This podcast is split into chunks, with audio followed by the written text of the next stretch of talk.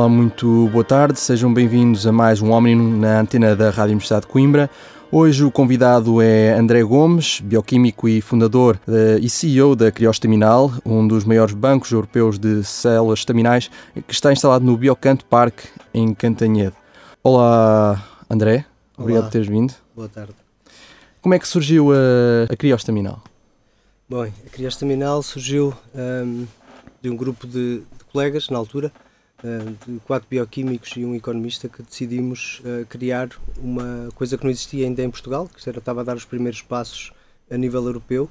Já havia alguma experiência nos Estados Unidos que era precisamente guardar células estaminais do sangue do cordão umbilical, que é uma, uh, algo que é desperdiçado normalmente logo após o parto e que já na altura se sabia, isto portanto no início dos anos 2000, que tinha um grande potencial para tratar algumas doenças. Tinha-se descoberto uns anos antes, no final da década de 80, 1988, que o sangue do cordão umbilical podia curar algumas doenças, tal como a medula óssea.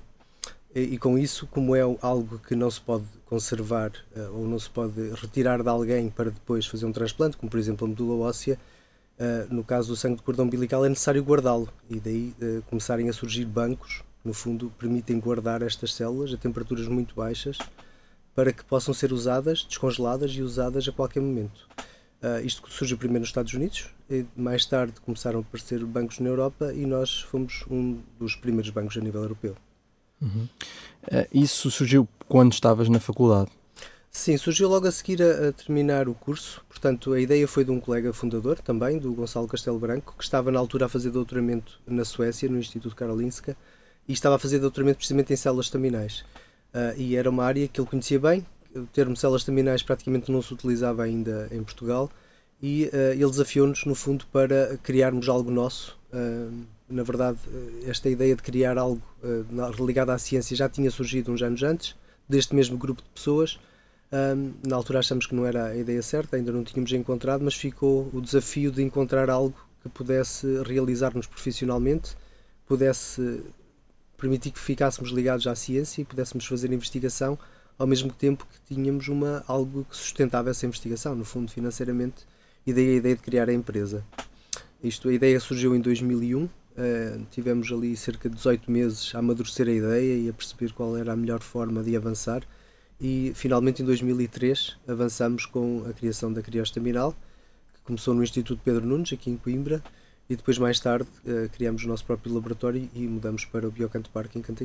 finalmente em 2003 avançamos com a criação da Criostaminal, que começou no Instituto Pedro Nunes, aqui em Coimbra, depois mais tarde criamos o nosso próprio laboratório mudamos para o Biocanto Parque em Cantanhede. Uhum.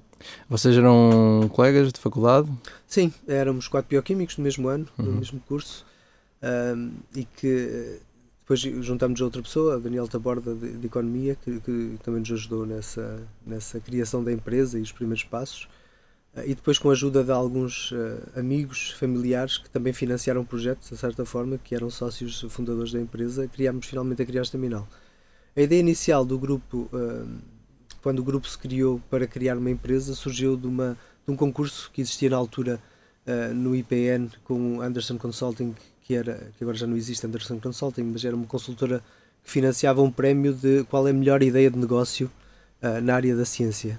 E uh, nós concorremos na altura um, com uma ideia que era criar um kit em que era possível fazer 100 experiências de biologia, química e física na mesma caixa. No fundo, era um brinquedo, era uma ciência didática na altura acabamos por não avançar, ganhámos esse prémio e, e, foi graças a esse prémio que provavelmente surgiu o espírito do grupo para criar uma empresa. Ganhámos também algum dinheiro que ajudou depois a, a, a lançar a empresa a, mais tarde, mas eh, foi engraçado porque ganhámos, apesar de termos ganho um concurso e ter sido algo que, que nos levou a, a desenvolver esta, esta, esta semente do empreendedorismo, digamos assim, acabamos por não avançar com essa ideia porque achamos que não era suficientemente boa. Uh, mas mais tarde, quando encontramos algo que achamos que valia a pena, uh, avançamos. Vocês tiveram, vocês começaram no IPN, Instituto Pedro Sim. Nunes. Na altura, não sei se existiam algum aqueles tipos de programas, mais de programas que como existe hoje em dia de aceleração, de ajuda, empreendedorismo e incentivo. Uh, na altura tiveram, para a crise terminal específico, tiveram alguma desse género? Não, programas de, para financiar a criação da empresa não tivemos nenhum. Portanto, a empresa foi criada pelos acionistas fundadores, que eram os tais, os Friends, Fools and Family, no fundo, Exatamente. os nossos uh, grandes apoiantes e que permitiram que a empresa uh, nascesse, porque nós obviamente estávamos a acabar a licenciatura, não tínhamos como financiar o projeto. Uh, tivemos sim o apoio informal ou, ou, não financeiro, digamos assim, do IPN, na, nas pessoas que lá trabalhavam e que nos ajudaram a construir o modelo de negócio e a, e a, discutir as ideias, que provavelmente é uma das coisas mais importantes quando se está a criar uma empresa, é ter um fórum de discussão suficientemente rico que nos permita uh, perceber as vantagens e as desvantagens daquilo que temos. Um, isso sim, isso é importante, mas não um apoio financeiro, digamos assim. Uhum. Hoje em dia existem muitas empresas de software a nascerem uh, do nada, assim, num estalar de dedos, digamos assim, porque o custo de começo e ignição de uma empresa dessas é muito, muito barato. Mas no caso da Grecia Terminal, tenho a ideia que é preciso Sim. mais investimento. Como é que é que precisaram no início e que tipo de investimento? Sim, nas empresas de biotecnologia em geral é, é muito diferente, de facto, do que uma empresa de, de, de software, porque por um lado, é necessário normalmente um, investir em equipamento e em reagentes, em, em, em, consumíveis, e além disso, o tempo desde a criação, desde a ideia até a criação de um produto é muito longo. Uh, uhum. Uh, normalmente estamos a falar de 5 a 10 anos até ter algo que se possa comercializar. No caso da criação Staminal foi um bocadinho diferente, porque uh, somos um misto de uma empresa de serviços e uma empresa de, que, que faz investigação. E na altura, essa foi, esse foi um dos grandes debates: se devíamos investir logo num laboratório, um, ainda sem saber se íamos ter clientes, portanto era um, um, risco bastante grande, um investimento significativo. Optamos por fazer uma coisa diferente, optamos por estabelecer uma parceria com uma empresa internacional e nos primeiros anos o que fizemos foi, um, é, com essa parceria, enviávamos as amostras para esse laboratório que nos prestava um serviço e dessa forma conseguimos minimizar bastante o investimento inicial. E só quando percebemos que de facto um, era, uma, era algo que estava a ser bem, bem acolhido pelos portugueses e que fazia sentido expandir para outros mercados. Resolvemos investir num laboratório próprio, que foi o tal laboratório que foi criado em Cantanhede, no, no Biocante, e que nos permitiu, por um lado, passar a fazer o serviço completo em Portugal e a começar a receber amostras de outros países para poder processar cá em Portugal e, portanto, a, a exportar o nosso serviço para o exterior. Portanto, na, na, nesse momento inicial, que laboratório é que usavam e o que é que faziam especificamente? Esse laboratório uh, chama-se CryoSafe, é um laboratório instalado na Bélgica e que era o líder europeu na altura e estabelecemos uma parceria com eles. Portanto, no fundo, eles também queriam receber amostras de outros países. Nós, de células, uh, de células staminais, sim. Uh, nós estávamos a começar e para evitar esse tal investimento inicial avultado, decidimos fazer uma parceria comercial para nos permitir perceber se o mercado uh, iria funcionar e, e, para adiar no fundo o investimento até termos alguma massa crítica para poder fazer esse investimento. E passado uns anos, passado três anos, criámos o laboratório próprio em Portugal e portanto a empresa teve aí uma grande alteração. Portanto, vocês na altura já tinham, vocês na altura já recolhiam células staminais de, de recém-nascidos? Sim.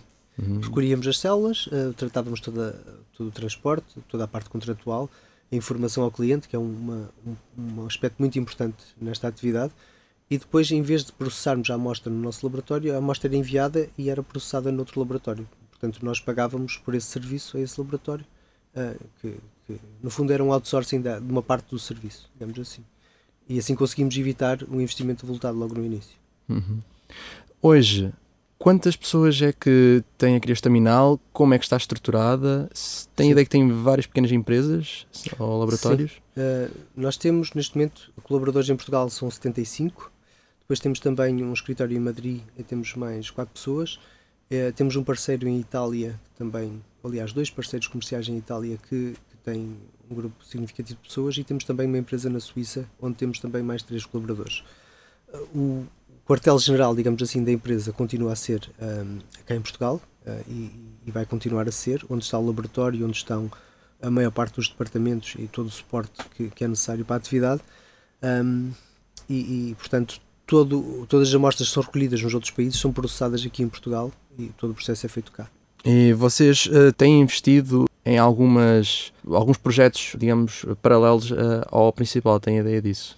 Sim, temos, temos tido, temos outra, outras áreas, nomeadamente a área dos testes genéticos, onde também prestamos serviços, e temos sobretudo investido bastante em investigação um, e em parcerias com universidades para, que, para desenvolver esta área das células terminais. Portanto, há centenas ou se calhar milhares de grupos de investigação a nível mundial a fazer investigação em células staminais eh, e nós próprios também queremos estar um, nesse, nesse, nesse percurso que, que as células staminais estão a fazer. Isto tem sido algo já vem sendo feito desde antes de termos o laboratório em Portugal até, desde 2005 temos projetos de investigação em parceria uh, com universidades e desses projetos já nasceram quatro patentes, já que, que, que surgiram precisamente dos projetos de investigação. Uh, já lançamos novos produtos por causa desses projetos de investigação e agora estamos envolvidos em ensaios clínicos, que é o, o último passo, digamos assim, na investigação até chegar ao, ao público em geral. Eh, e, portanto, acreditamos e temos vindo a ver este crescimento das células terminais e as novas aplicações. Hoje há centenas de ensaios clínicos a decorrer a nível mundial, com doenças que há uns anos atrás não se imaginava que pudessem ser eh, tratadas com células terminais. E nós também queremos fazer parte desse, de, desse grupo de, de, dos investigadores que fazem investigação com células Portanto, eh, essa investigação centra-se muito à volta do uso de, de células de animais para terapias exatamente, contra exatamente, doenças. Exatamente. Muito focados em novas aplicações de células terminais e terapias celulares, no fundo, que vão ser os medicamentos do futuro. Uma medicina mais personalizada, eh, muitas vezes preventiva também, com células do próprio em que pode ser eh, tratado e pode ser regenerado muito do, do nosso organismo, pequenos, ou pequenos tecidos, ou, ou até mesmo no futuro, quem sabe, eh, partes maiores, como um órgão ou algo assim. E, portanto, este é um caminho que está a ser feito. Um, há também um investimento grande da nossa parte em criar esta infraestrutura, porque não basta ter. Quando se passa da investigação uh, ao nível uh, universitário e académico, depois é preciso dar o passo para a, a aplicação clínica.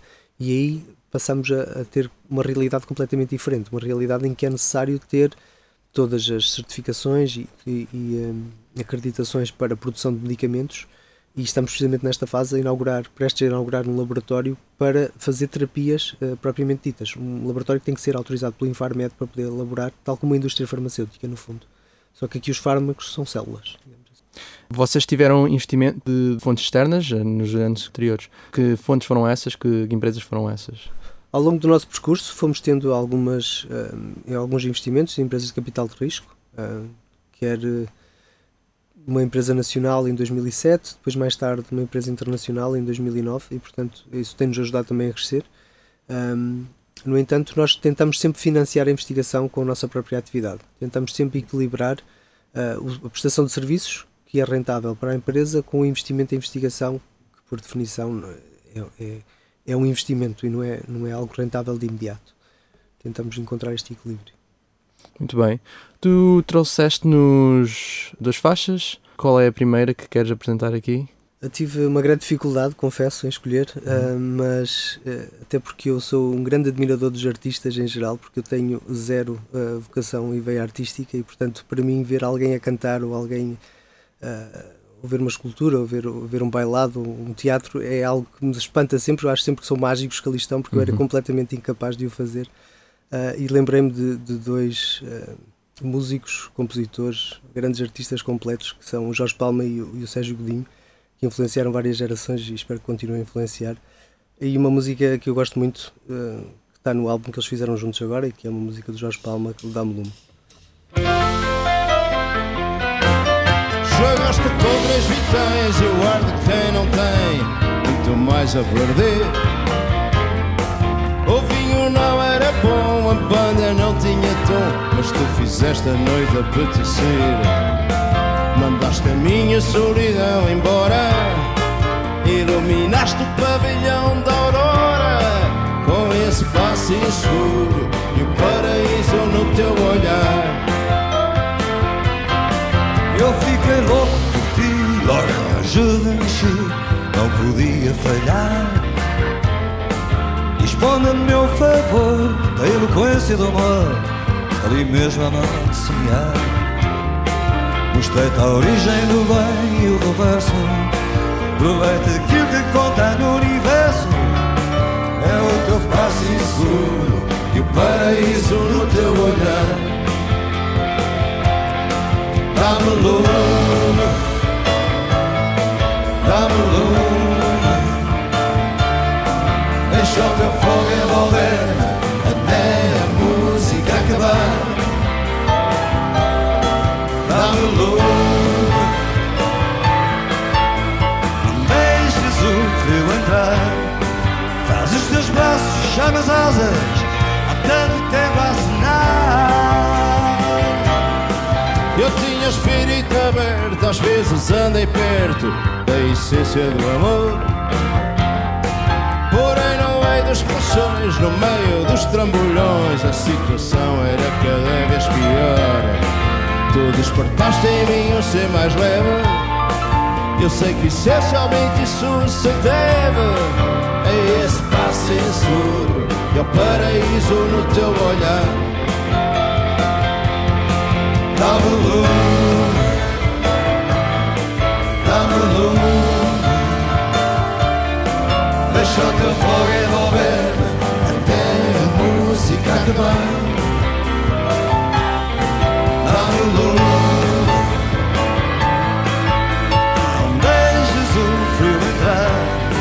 Faz os teus braços, chamas asas, há tanto tempo a assinar.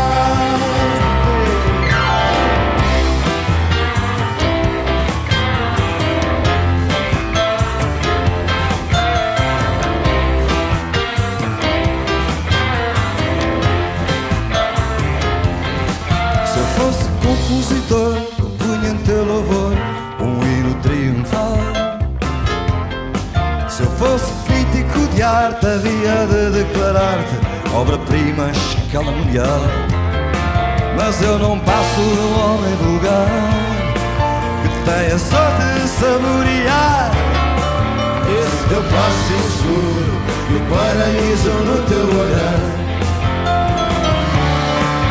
Esse teu passo inseguro e o paraíso no teu olhar.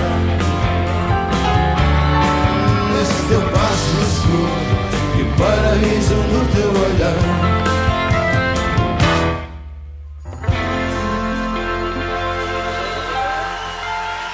Estamos de volta ao Ómino, aqui na antena da Rádio Universidade de Coimbra. Hoje o convidado é André Gomes. André, eh, tu sempre gostaste da área das ciências da vida, da bioquímica, ou foi algo que, que adquiriste mais tarde? Sempre gostei eh, da área das ciências em geral. Eh, sempre gostei muito de números, de matemática, de física, de química, de biologia. Portanto, sempre fui muito mais de, de ciência do que da parte mais de humanidades. Eh, até posso confessar aqui que sou ligeiramente disléxico, digamos assim, e portanto a parte mais de, de letras é mais difícil para mim. Mas a ciência sempre foi algo que eu, que eu gostei muito desde, desde muito pequeno. Quando eras pequeno, o que é que querias ser? Bem, é uma boa pergunta. Não sei muito bem, mas acho que já durante bastante tempo quis ser cientista, quis ser matemático durante algum tempo também.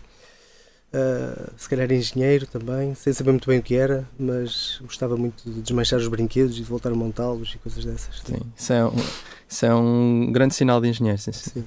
Ahm, tu, tu, tu cresceste onde? Bem, eu, hum, eu sou natural do Minho, de, de Ponte da Barca, lá no, no Alto Minho, mas muito pequeno, com dois anos, fui viver para o Canadá. Vivi lá com os meus pais durante eh, seis anos, até aos oito, e que foi muito útil, sobretudo, para aprender inglês. Eh, sou, sou fluente em inglês graças a isso, porque a minha parte de línguas é muito fraca. Hum, e depois, ah, nessa altura, voltei para Ponta Barca, estive lá durante 10 anos e depois, aos 18, vim para Coimbra, como a maior parte das pessoas cá vivem hoje em dia. Vim para cá estudar e até agora continuo cá.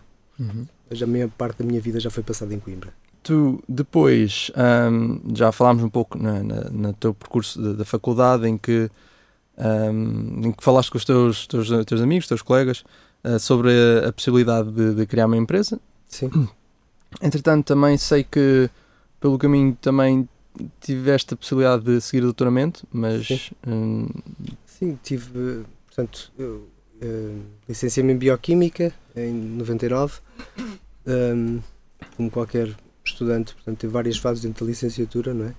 Eh, mais para o final, mais focado já no, no que é que queria ser e, e, eh, estava a considerar seriamente, obviamente, a carreira académica. Foi bastante natural acabar o curso e começar o doutoramento. Hum, e que correu bastante bem. Durante quatro anos estive eh, no laboratório a fazer, a preparar a tese de doutoramento. Acabei por nunca entregar a tese, apesar de ter publicado os artigos, porque entretanto, ao mesmo tempo, surgiu a criostaminal e acabei por me dedicar mais a esse projeto. Ah, não é que não gostasse da ciência, e, e gosto, continuo a gostar muito, obviamente, ah, mas há uma coisa que é preciso ter para ser cientista que se calhar eu não tenho, que é a perseverança e a, e a capacidade de a perseverança no sentido de, de conseguir estar durante anos à espera de ver um resultado e é algo que, que, eu, eu gosto de ver resultados a curto prazo no, no- e sobretudo nesta área da, das ciências da vida, uh, desenhar uma experiência e fazê-la e, e, e, ter um resultado muitas vezes demora anos, uh, literalmente, até se tirar uma conclusão. E um, apesar disso ser muito giro e gosto muito, uh, acho que há pessoas com mais capacidade nessa área do que eu. Eu gosto mais de ter resultados a curto prazo e de ver as coisas a acontecer. Uhum. E essa impaciência, se calhar, foi aquela gota que fez uh, ir mais para a área mais empresarial e deixar a parte científica académica. Sim. Foi naqueles momentos em que podias seguir à esquerda ou à direita e tu Exato. optaste por uma. Optei por uma e Sim. depois acabo por terminar o futuro. Sim. Não quer dizer que não, não volte à vida académica um dia, nunca se sabe, mas, uhum. mas neste momento estou Sim, mais parece, noutra área. Parece que foi bem. Tu és CEO uh, na. Sim, diretor-geral. Diretor-geral, uh, sim. Uh, bom, há este... termo em português, Sim, é sim, faz mais sentido. Uh, aqui é, na, na Criostaminal. Uh, tu, tendo uh, um background um bocadinho académico, tu veste na empresa mais como gestor ou mais como CTO, como Chief Technology Officer da empresa? Sim. Bem, é uma pergunta difícil. Numa PME, numa empresa pequena em geral, uhum qualquer pessoa faz um bocadinho de tudo, sobretudo uhum. num cargo de direção, tem que estar um bocadinho envolvido em tudo. Uhum. Apesar de nós já termos uma estrutura significativa, com, com bastante bem organizada, um, o maior desafio, eu acho, numa, numa empresa, em qualquer empresa, é gerir pessoas. Não é tanto gerir a tecnologia ou, as finanças, porque normalmente há pessoas para isso, não é? Um, num cargo de direção, sobretudo é preciso garantir que a máquina funciona como um todo. É? Isso só depende de uma coisa que é das pessoas, mais nada normalmente. Uhum. Portanto, um bocadinho de tudo. É, isto não é algo que se aprende na academia, isto é algo que se aprende ao longo do tempo e que hum, se calhar um bocadinho inato também em algumas pessoas, a capacidade de criar coisas novas e a vontade de criar coisas novas, porque eu acho que nem toda a gente tem essa vontade, é, é natural e é legítimo que assim seja. Eu gosto de ver coisas acontecer, eu gosto de, de estar presente e de participar nessas coisas. Achas que hum, Bom, as empresas, todas em geral, uh, têm sempre um, menos um fator, um pequeno fator de sorte. Sim. Uh, vezes, muitas vezes eh, relacionado até com o timing em que constroem uh, o produto uh, ou o serviço. no vosso caso, acham que esse fator, notas que houve esse fator ou achas que nem, sim, nem por isso? Sim, sim, eu concordo absolutamente. É preciso eh, às vezes a melhor ideia não, não vinga por alguma razão e normalmente é o timing, concordo absolutamente. Ou é o timing ou são as pessoas. Normalmente é uma destas duas coisas. Eh, porque, mas às vezes isso acontece, sem dúvida nenhuma. Eu acho que nós tivemos sorte com o timing, sem dúvida. Fomos uma empresa pioneira e isso fez alguma diferença. Tem alguns custos também, ser o primeiro, eh, nomeadamente ter que educar o público, ter que lidar com novas legislações, que somos os primeiros a a ter esse impacto, temos de explicar as coisas uh, a todos os stakeholders em geral e que não é fácil. E depois é muito fácil que venha a seguir copiar, uh, porque é, é, mais fácil, mas eu acho que as vantagens são, suplantam as, as desvantagens numa, numa, quando se é pioneiro. E, um, e normalmente isso só depende do timing, não é? O ser pioneiro. Vocês criaram a empresa em 2003. Sim. Uh, portanto, vai fazer perto de 15 anos neste 15 momento. anos, sim. Uh, trabalhar uh, no, na mesma empresa uh, no mesmo negócio uh, durante tanto tempo, não, não houve momentos que acho que é perfeitamente natural, uh, não houve momentos em que pensaste, não, não diria necessariamente mudar, mas quer dizer, não sentes aquela uma certa monotonia naquilo que fazes? Sim, é natural que as pessoas queiram fazer coisas diferentes. Uhum. Eu tive várias funções dentro da empresa, portanto, por um lado, não senti tanto essa monotonia, um, e além disso, um, a empresa é muito dinâmica e estamos sempre com projetos novos e com coisas novas a acontecer, o que ajuda a quebrar essa, essa monotonia. Às vezes coisas, naturalmente há coisas boas e coisas más que vão acontecendo na vida de uma empresa e que vão uh, criando estes momentos de, de, muitas vezes até de disrupção e que levam a, a que o novo desafio comece nessa altura. Uh, mas claro, como qualquer pessoa, tenho muitos outros projetos e um dia, naturalmente, irei, irei abraçar projetos diferentes, não tenho dúvida disso. Uh, queres contar alguns dos projetos que. Ah, acho que ainda é prematuro, ainda é. muitas, mas, muitas ideias. Tenho a minha checklist de, de coisas que gostava de fazer. Sim, mas. coisas para criar e por viagens exemplo, para fazer. Por uhum. exemplo, dar uma volta ao mundo uhum. com a família durante um ano, por exemplo. É uma coisa que espero fazer em breve. Uhum. o que é que é, te vai desafiando, digamos, no, no dia a dia? O que é que são os ou os milestones ou os desafios que realmente te fazem uh, sentir uh, desafiado, motivado para, uhum. para continuar? O que, é que, que, é que achas? Não sei. Não sei se é algo consciente que tens pensado, mas. Não é algo muito consciente que tenha pensado, confesso, mas uh, porque há, há, muita coisa a acontecer sempre. mas eu acho que há aqui duas, dois mundos, digamos assim. Há o mundo familiar e o mundo profissional. e no mundo familiar os desafios são, são constantes no, quando se está a criar dois filhos é, é sempre uma, uma alegria vê-los a crescer e a aprender e a saber coisas novas, coisas que nós, nós próprios não sabemos e, portanto, eles a ensinar-nos é algo mesmo muito, muito, muito, muito giro. Uh, ao nível profissional, um,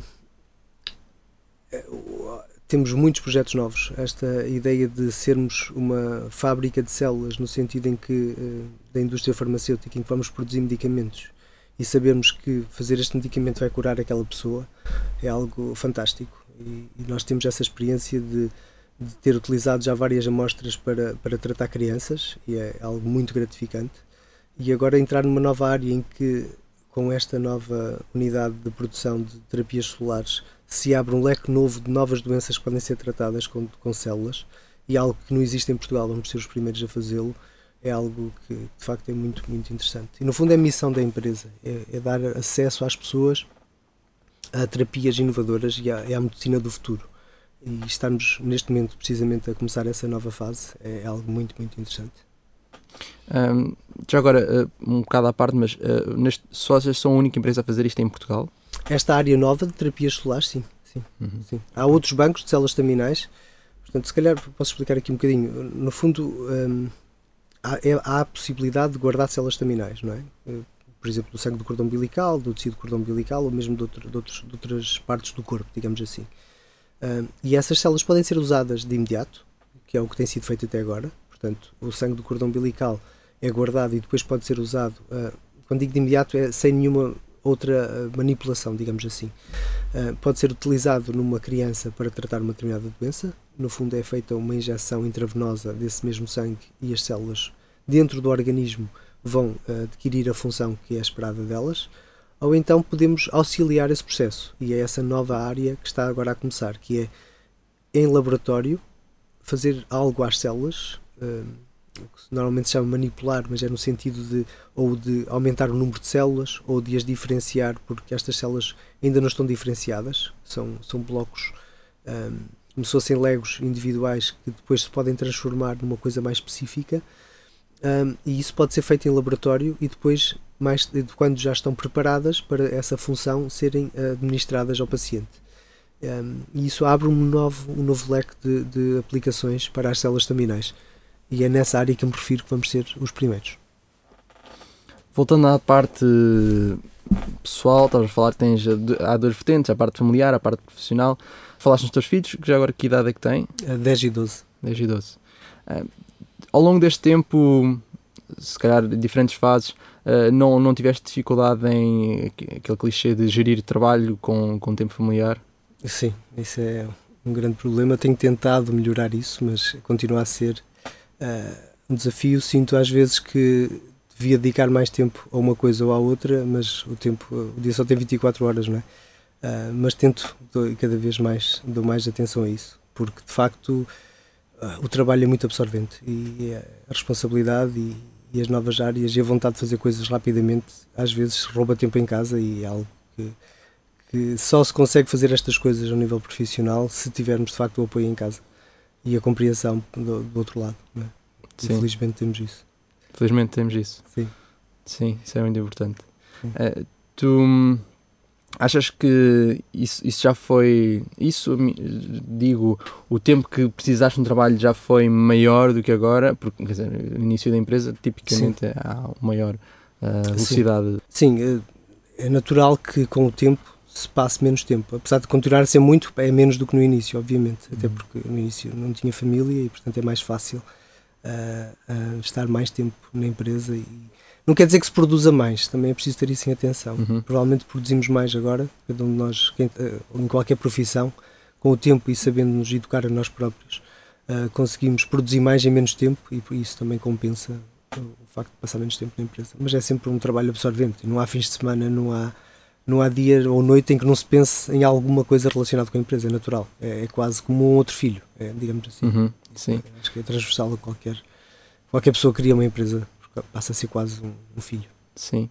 E não, não, nunca sentiste fosse um dilema entre uh, se, uh, dedicar realmente, saber onde é que deves dedicar mais tempo dizer, ainda mais agora tendo filhos. Se calhar quando tendo filhos torna-se por um lado um bocadinho mais óbvio, vá. Sim, e há momentos em que te arrependes e dizes porque é que, porque é que eu fiz isto assim, porque devia ter feito de outra forma, não é? Uhum. é acontece. Uh, os teus filhos ainda não estão na universidade, mas uh, se calhar, olhando para, para, o teu percurso, ou não, que conselho é que dirias a um estudante que, que, que está hoje a acabar o curso? A acabar o curso. A acabar okay. o curso. Ou, ou entrar para a universidade. Sim. Primeiro para entrar para a universidade, saia de casa. Primeiro conselho. Okay. Vai estudar para fora. Eu acho, eu acho que é importante. E estou sempre a dizer isso aos meus filhos, quando tiverem 18 anos, saem de casa. Uhum. Eles não gostam nada de ouvir, mas eu acho que um dia me vão agradecer. um dia acho que vão querer. Acho que sim, acho que sim. Eu vejo um curso universitário como algo hum, quase de cultura geral. Eu tenho aqui uma opinião muito pessoal sobre isto. Eu acho que cada vez menos se tira um curso e se vai exercer aquela profissão. E se pensarmos bem, há muito poucas profissões que é preciso ter um determinado curso para se exercer essa profissão. Ah, quer dizer, médico, advogado, pouco mais. Ah, normal, eu acho que o curso deve ser algo que nos dá ferramentas para trabalhar em qualquer área e as pessoas devem ter isto em mente cada vez mais. Ah, e quanto mais diversa for a nossa formação, eu acho que mais melhores profissionais podemos ter no futuro. Sinceramente, acho que não se cinjam sobretudo àquilo que estudaram vão ser aquilo. Acho que não, já não se aplica hoje em dia. E é muito mais giro quando não é assim. E porquê que achas isso? Acho que a sociedade está a evoluir? Acho que a sociedade está a evoluir, nós temos de ser dinâmicos, sobretudo, eh, e aquilo que eu valorizo mais é as pessoas serem proativas e terem as suas próprias ideias e quererem implementá-las e não estejam à espera que lhes digam o que é que têm de fazer. Uh, e eu acho que quem tiver este espírito, para ter este espírito é preciso também ter alguma mente aberta e não estar só focado numa determinada coisa. Uh, e que é bastante diferente do que era há uns anos atrás. Uhum. Vou-te pedir para apresentares a segunda faixa. Que é Perdidamente do Estrovante. Eu gosto muito do Estrovante, foi por isso que escolhi, e eu gosto muito deste poema, da Flor Bela Espanca. Acho que é muito giro. Um, fala de um poeta, mas eh, eu no, no, no, sou o grande apreciador de poesia, não é por isso, uh, apesar de ser um poema muito bonito. É porque eu acho que é um poeta, mas o que ela está a referir-se é alguém inconformado. É alguém inconformado que mas que não é só o inconformismo de estar contra uma determinada coisa, mas é um inconformismo que leva à criação de algo. Uh, estando contra, mas que uh, quer fazer algo para mudar a sociedade, para mudar o status quo, se quiser. Identificas-te com isso? Identifico-me um bocadinho com isso, sim. Ok, vamos lá.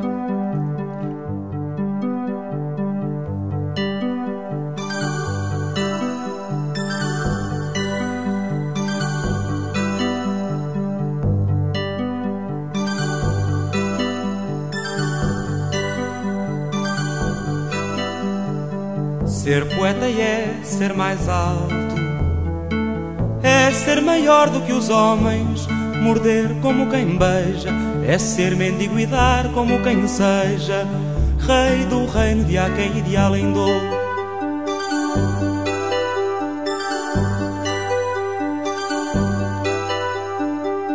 É ter de mil desejos um esplendor. E não saber sequer que se deseja é ter cá dentro um astro que flameja, é ter garras e asas de condor.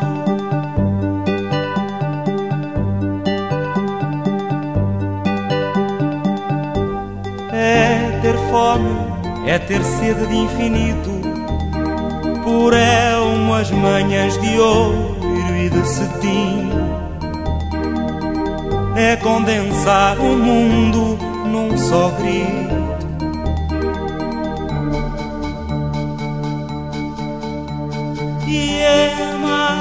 Assim, perdidamente, e é seres alma e sangue e vida em mim, e dizê-lo cantando a toda a gente. E é amar-te assim, perdidamente, e é seres alma e sangue e vida em mim e dizê-lo cantando a toda a gente.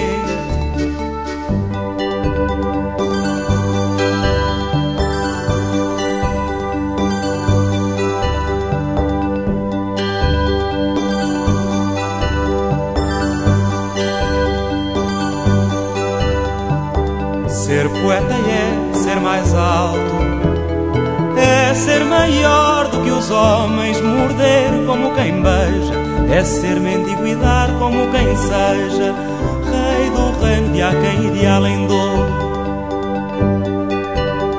É ter de mil desejos o esplendor e não saber sequer que se deseja é ter cá dentro um astro que flameja é ter garras e asas de condor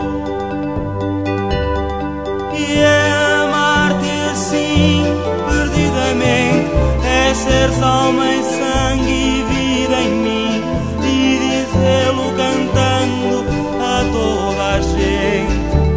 E é amar-te assim perdidamente e é ser alma e sangue e vida em mim e dizê-lo cantando a toda a gente. E é amar-te assim perdidamente e é ser alma em mim e dizê-lo cantando a toda a gente. E é amar-te assim perdidamente e é ser alma e sangue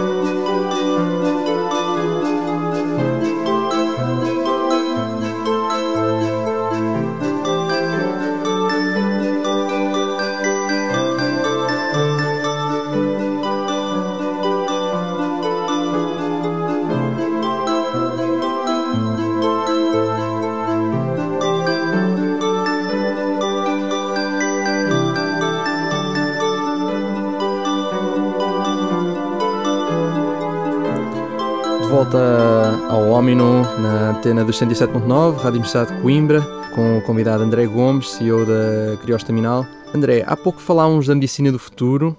Por que achas que hum, as células staminais e as terapias que estão a estudar eh, vão ser o futuro? Ah, Não sou eu que acho, acho que é uma tendência da, da ciência, quem estuda estas áreas ah, acha isso.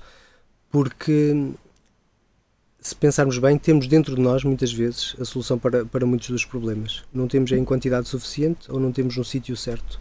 E isso são, muitas vezes, quando estamos a falar de regeneração de células e de tecidos, todos os nossos tecidos estão constantemente a ser regenerados. E, e isso é, acontece graças às células staminais que temos no nosso organismo. Ah, e só que muitas vezes a agressão é dema- demasiado grande ou ahm, num local ah, menos, menos óbvio para o organismo, para se regenerar e não contém essa capacidade. E se nós conseguirmos ajudá-lo, ajudar o organismo, fornecendo células staminais em maior quantidade ou células staminais de um determinado tipo, ah, aquilo que está a ser demonstrado em modelos animais e ensaios clínicos em humanos, é que é possível regenerar esse tecido, ah, curar uma determinada doença e ah, isso só vai ser possível tendo essas células staminais, primeiro tê-las, de um, indivíduo ah, saudável para um indivíduo doente, ou do próprio indivíduo numa fase em que estava saudável para poder usar quando está doente, e ah, dando essa ajuda, preparando as células para elas exercerem essa função. E isso faz-se com a tal ah, expansão das células staminais, diferenciação das células staminais, ah, que está a acontecer neste momento já em muitos ensaios clínicos. Portanto, o potencial disso é bastante grande. Uh, dá por inúmeras aplicações, pelo que tens dado a entender ao longo da entrevista. Um, uh, isso pode ser uma pergunta um pouco estúpida, mas isso tendencialmente irá levar-nos a, à imortalidade ou são coisas diferentes? Acho que não estamos, não estamos nesse nível ainda, não é, não é esse o ponto. Há um investimento natural e que vai continuar a acontecer.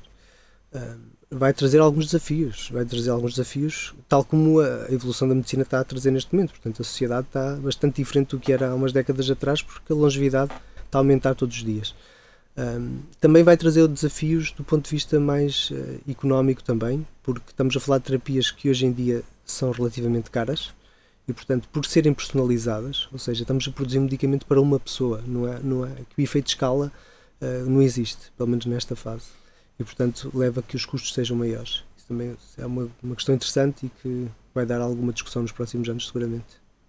Já tivemos aqui um convidado que, que, que, ele, que era físico, o professor José António Paixão, que ele próprio dizia que hum, os maiores avanços na ciência agora estão, não estão a acontecer tanto na física, mas mais uh, na área das ciências da vida uh, e na, na, na robótica uh, e informática. Inteligência artificial. Exatamente.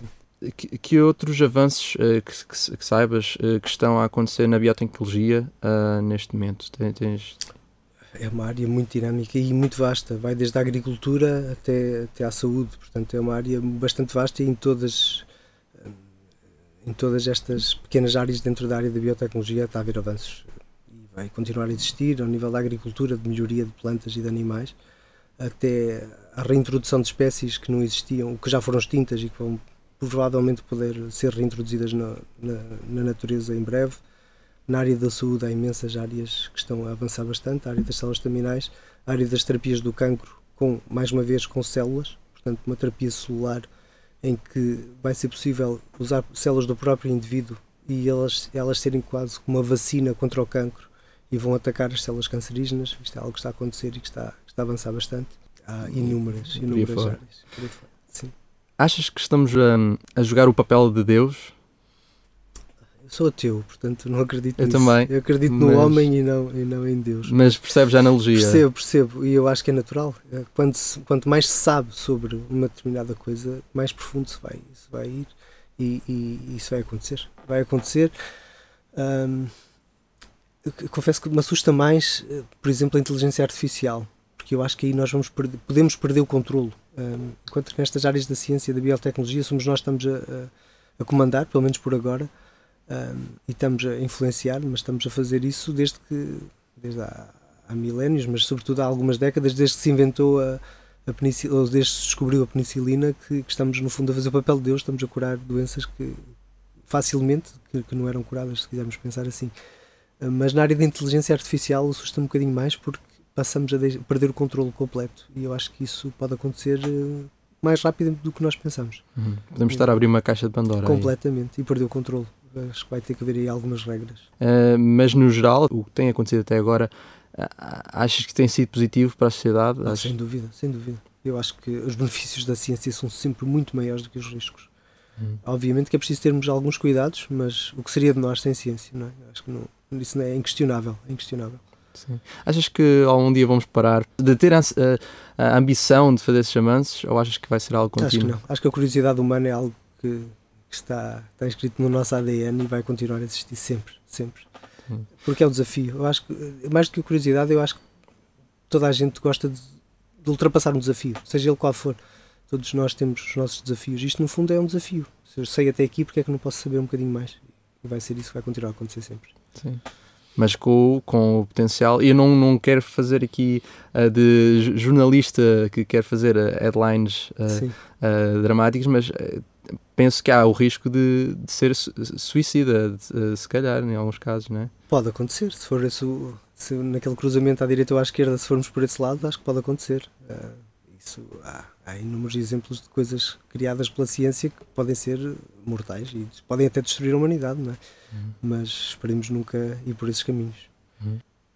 Vou deixar uma última pergunta e que é um pouco, bastante à parte, na verdade, do que tivemos a falar nos últimos minutos. Uh, se tivesses um, um cartaz grande na, na rua, uh, o que é que escreverias? É fácil, pergunta aberta dessas assim. Uh, nunca pensei muito nisso, mas se calhar ser reverente, ser reverente mas construtivo.